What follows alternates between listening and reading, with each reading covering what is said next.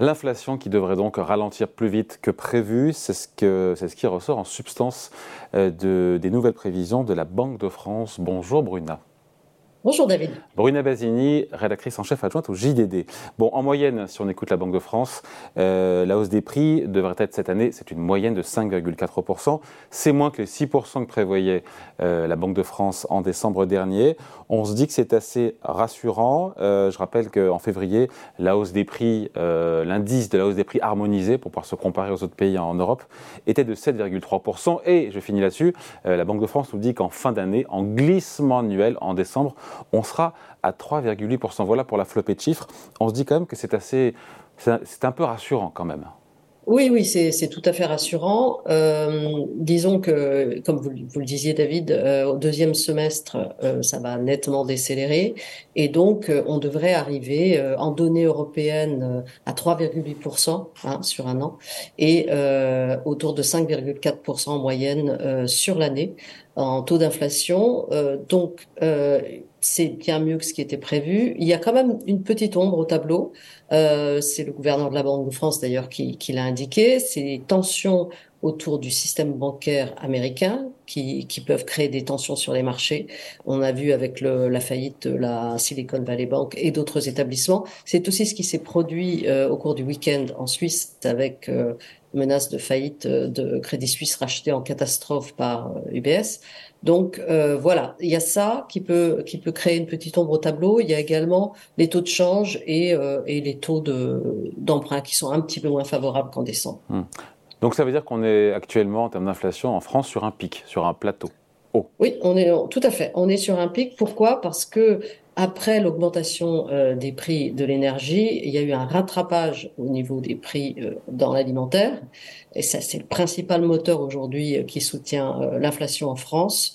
Et ce pic devrait être atteint à la fin du premier semestre. Hein. C'est ce qui est prévu.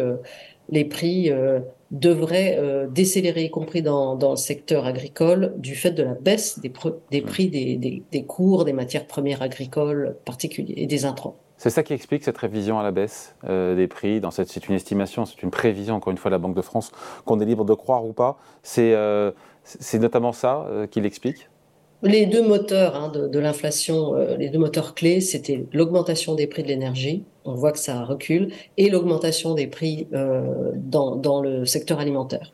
Bon.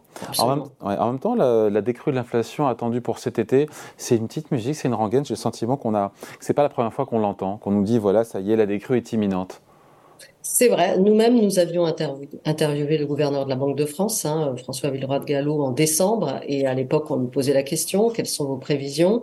Et là, il était un peu plus optimiste euh, qu'aujourd'hui. On devait atteindre euh, euh, le pic au cours du premier semestre et l'inflation devait aller devait diminuer pour atteindre 2% en 2024. Bon, on n'est on pas forcément dans cette trajectoire aujourd'hui. il parle plutôt de 2025 euh, d'ailleurs aujourd'hui. Hein, oui, il parle même de 2025. Donc, mm. euh, Maintenant, je pense que ce qui soutient l'optimisme actuellement de la de la Banque de France, c'est le fait qu'il y a quand même eu une augmentation des salaires hein, globalement euh, et euh, qui va relancer la consommation des ménages et sans pour autant tomber dans une spirale hausse de prix salaire, ce que voulait euh, éviter la Banque de France. Donc on est on est euh, c'est ça qui pourrait sous-tendre l'optimisme de la de la Banque de France. Ouais, après, il y a l'inflation globale, il y a l'inflation qu'on appelle sous-jacente, hors, mmh. hors, éléments volatiles, donc alimentation et, et, et, énergie. Et là, pour le coup, en fin d'année, on sera à 4,3%. C'est mieux, encore une fois, que ce qu'on a pu avoir avant,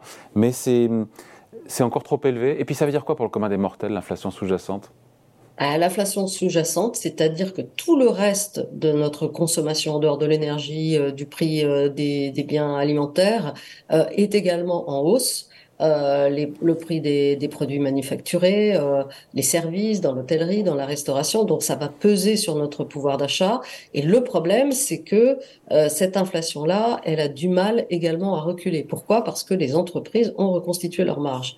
On l'a vu tout particulièrement au dernier trimestre 2022, où beaucoup, beaucoup d'entreprises, alors avec des, des, des, pics dans certains secteurs, hein, mais ont, ont reconstitué leurs marges et, et on, ce sont euh, ce sont quelque sorte goinfrés hein, pour, pour parler clairement et, et ça c'est euh, ça a un impact et ça va être difficile de, faire reculer cette tentation très forte de, de certaines entreprises dans l'industrie et dans les services. Donc un peu moins d'inflation, nous dit la Banque de France, et un peu plus de croissance. Alors ce n'est pas un exploit, on passe de plus 0,3 plus 0,6% de croissance sur 2023. Mais en même temps, ce n'est pas la récession qu'on nous annonçait, donc en ce moment, toutes les bonnes nouvelles, on les prend.